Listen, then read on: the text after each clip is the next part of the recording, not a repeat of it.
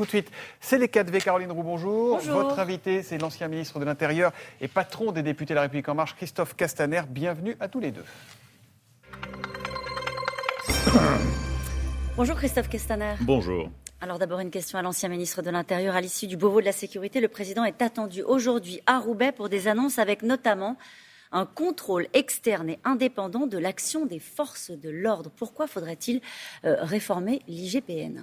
La police des polices. Euh, d'abord, attendons que le président de la République s'exprime pour commenter tout cela, mais par nature, et d'ailleurs, euh, j'avais commencé à monter en puissance sur cet enjeu du contrôle qui est nécessaire, parce que la police, la gendarmerie, nos forces de sécurité intérieure ont un pouvoir exorbitant, et donc il faut le faire dans la transparence. Il y a déjà un contrôle avec l'IGPN. Il faut le renforcer, Pourquoi et c'est peut-être ce que le président proposera y compris sur cette question qui est montée en puissance ces dernières années de confiance. En réalité, il faut avoir en tête que la police comme la gendarmerie sont parmi les services publics français les plus contrôlés qui existent.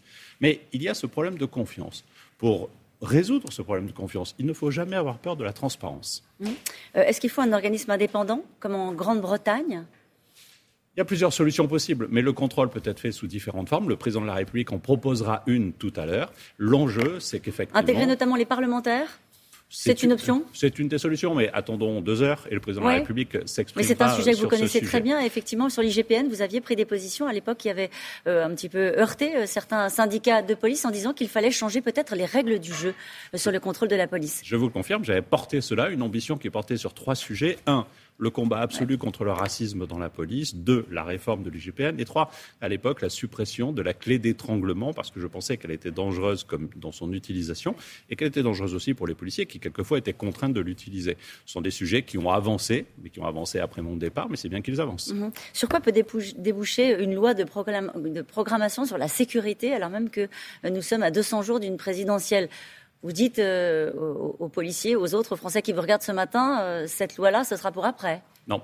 Ah non, parce qu'on s'appuie sur tout ce qui a déjà été fait. Le budget de la sécurité dans notre pays a augmenté de 2,5 milliards d'euros depuis le début du quinquennat, sous l'autorité de Gérard Collomb, sous mon autorité, sur celle de Gérald Darmanin euh, aujourd'hui. Nous avons lancé un programme de recrutement de 10 000 policiers et gendarmes pour notre pays. Nous avons changé en profondeur la gestion de la lutte contre le risque terroriste, où, par exemple, euh, il y a 18 mois, j'avais lancé un vaste programme de réforme du combat contre la drogue à Marseille, avec 55 mesures pour combattre la drogue, de la cage d'escalier jusqu'à l'international. Nous avons beaucoup fait. Vous êtes en train de nous dire que vous avez un bilan sur la sécurité. Et nous assumons ce bilan. Un bon bilan sur la sécurité? Moi, je considère qu'il n'y a pas de bon bilan sur la sécurité tant qu'il y a des gens, des femmes, des Français qui se sentent en risque. Et donc, nous devons renforcer cela. C'est le sens de la LOPSI qui sera présentée par le gouvernement dans quelques mois.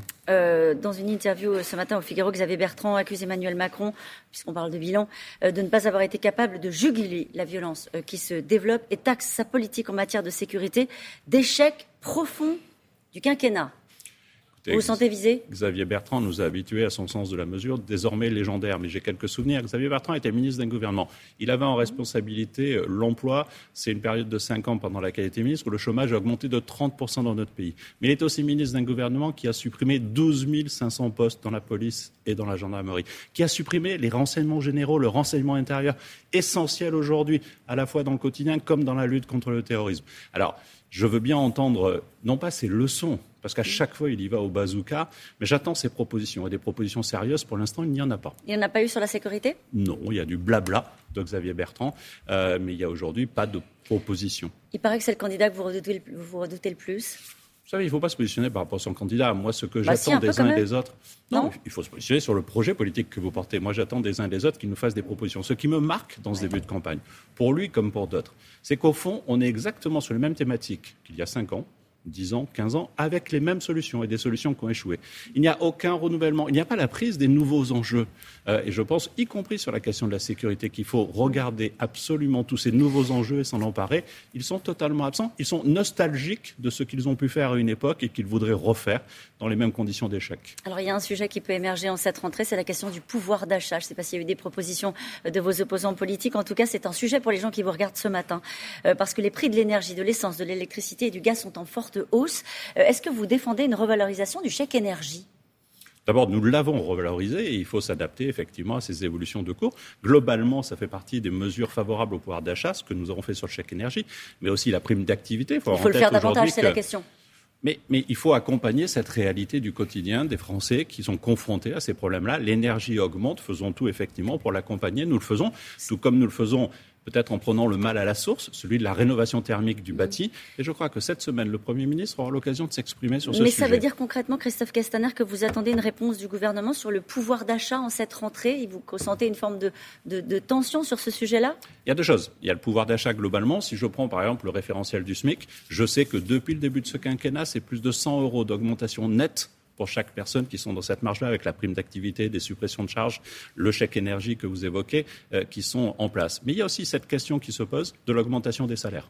Aujourd'hui, on voit qu'on a une dynamique de croissance, qu'on a aujourd'hui une carence d'emploi, et c'est un vrai sujet. C'est pour ça que la réforme des allocations chômage qui va rentrer en vigueur au 1er octobre tombe bien, parce qu'elle doit aider à accompagner celles et ceux qui sont au chômage à retourner vers l'emploi. Mais au-delà, la question de la revalorisation salariale est posée. à qui elle est posée? Aux entreprises Aux entreprises, évidemment qui vous ont renvoyé le message en disant c'est pas au gouvernement de décider de l'augmentation des salaires. C'est pas tout à fait vrai. J'ai entendu euh, Geoffroy Roux de Bézieux sur ce sujet dire mais en début d'année prochaine la question devra se poser. Ce sera un des enjeux de cette campagne présidentielle. La redistribution des richesses, d'une manière générale, l'augmentation des salaires Je pense que ce sera un des enjeux. Je pense que globalement, la redistribution des richesses est un enjeu sociétal majeur. Euh, vous êtes issu, je rappelle, des, pour ceux qui l'auraient oublié, des, rangs du Parti socialiste, des rangs de la gauche. Anne Hidalgo a lancé euh, sa campagne, donc elle commence à faire, euh, à présenter son projet et à faire des promesses, notamment doubler le salaire des enseignants. Ça va être difficile de proposer mieux aux enseignants. Ah oui, mais peut-être qu'on peut leur parler vrai aux enseignants. Vous savez, les enseignants ne sont pas totalement considérés comme une seule clientèle. Moi, j'ai vu la réaction, y compris dans son propre camp, celle qu'elle veut réunir, de M. Jadot, de M. Mélenchon, euh, qui tout de suite ont poussé des cris d'orfraie parce qu'on voit bien que là, on a une mesure clientéliste euh, qui va coûter, je crois, elle ne l'a pas chiffré, mais je peux vous le dire, 150 milliards à la fin d'un quinquennat c'est la moitié du budget de l'État. Et donc, euh, il n'y a pas un retard en matière de, salaire des, enseignants, de rétribution des enseignants? Et d'ailleurs, nous avons fait des choses sur ce sujet, y compris commencer à avoir une augmentation significative des salaires. Mais c'est vrai qu'on peut toujours dire plus, plus, plus. À un moment donné, on a en responsabilité. Quand on dit plus, plus, plus de dépenses, euh, on doit se dire plus, plus, plus de recettes. Il faudra que Mme Hidalgo nous explique où elle prend ces 150 milliards. Soyons sérieux. et je pense que les enseignants et l'éducation de nos enfants méritent mieux que ces annonces. Quand même, commencer sa campagne avec comme première mesure une mesure à 150 milliards, sans même la chiffrer, sans même nous expliquer d'où vient l'argent, c'est pas sérieux. J'ai connu un parti socialiste qui euh, portait les 35 heures. Aujourd'hui, on voit bien qu'on a une démagogie ambiante et que euh, Anne Hidalgo est, est passée des 35 heures aux 30 km heure. Vous aviez préparé cette petite phrase, euh, Christophe Castaner Non, je l'ai déjà évoquée. D'accord, ok. Euh, dommage. Euh, Édouard Philippe soutient Emmanuel Macron sans ambiguïté. Il appelle le président, par ailleurs, à renouer avec la philosophie de 2017. L'audace, la transformation. Il dit, c'est dans un livre, il faut faire des trucs sauvages, notamment, il évoque la retraite à 65 ans. Est-ce que Emmanuel Macron a perdu son audace?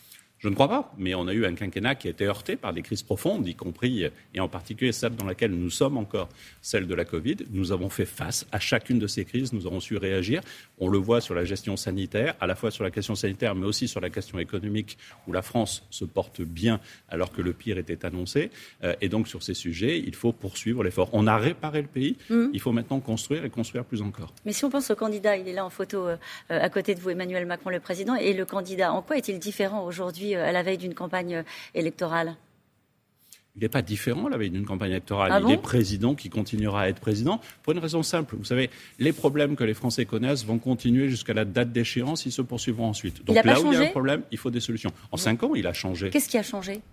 D'abord, son rapport à la fonction présidentielle. Il n'était pas président, il l'est aujourd'hui, les choses ont changé. Son regard international a changé, euh, sa capacité de résilience majeure face aux crises qu'on a connues. C'est quelque chose sur lequel nous ne l'attendions pas. Son regard peut-être sur certaines thématiques, on parle de l'immigration, de la sécurité? Mais bien sûr, vous savez, j'ai vécu la même transformation moi-même en entrant au ministère de l'Intérieur et en en sortant. Quand vous êtes en responsabilité, c'est la facilité de l'opposition, c'est que vous pouvez tout critiquer. Quand vous êtes en responsabilité, il faut faire. Il y a un candidat, presque candidat qui déboule dans ce presque début de campagne, c'est Éric Zemmour.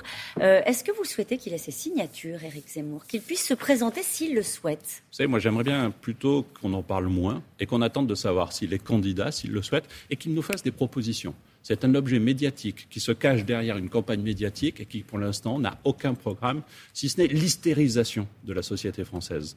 Et donc je pense qu'il n'est pas utile au débat public tant qu'il n'est pas capable de nous faire des propositions sérieuses. Merci beaucoup Christophe Castaner d'avoir été notre invité ce matin. C'est à vous Thomas. Merci Christophe Castaner.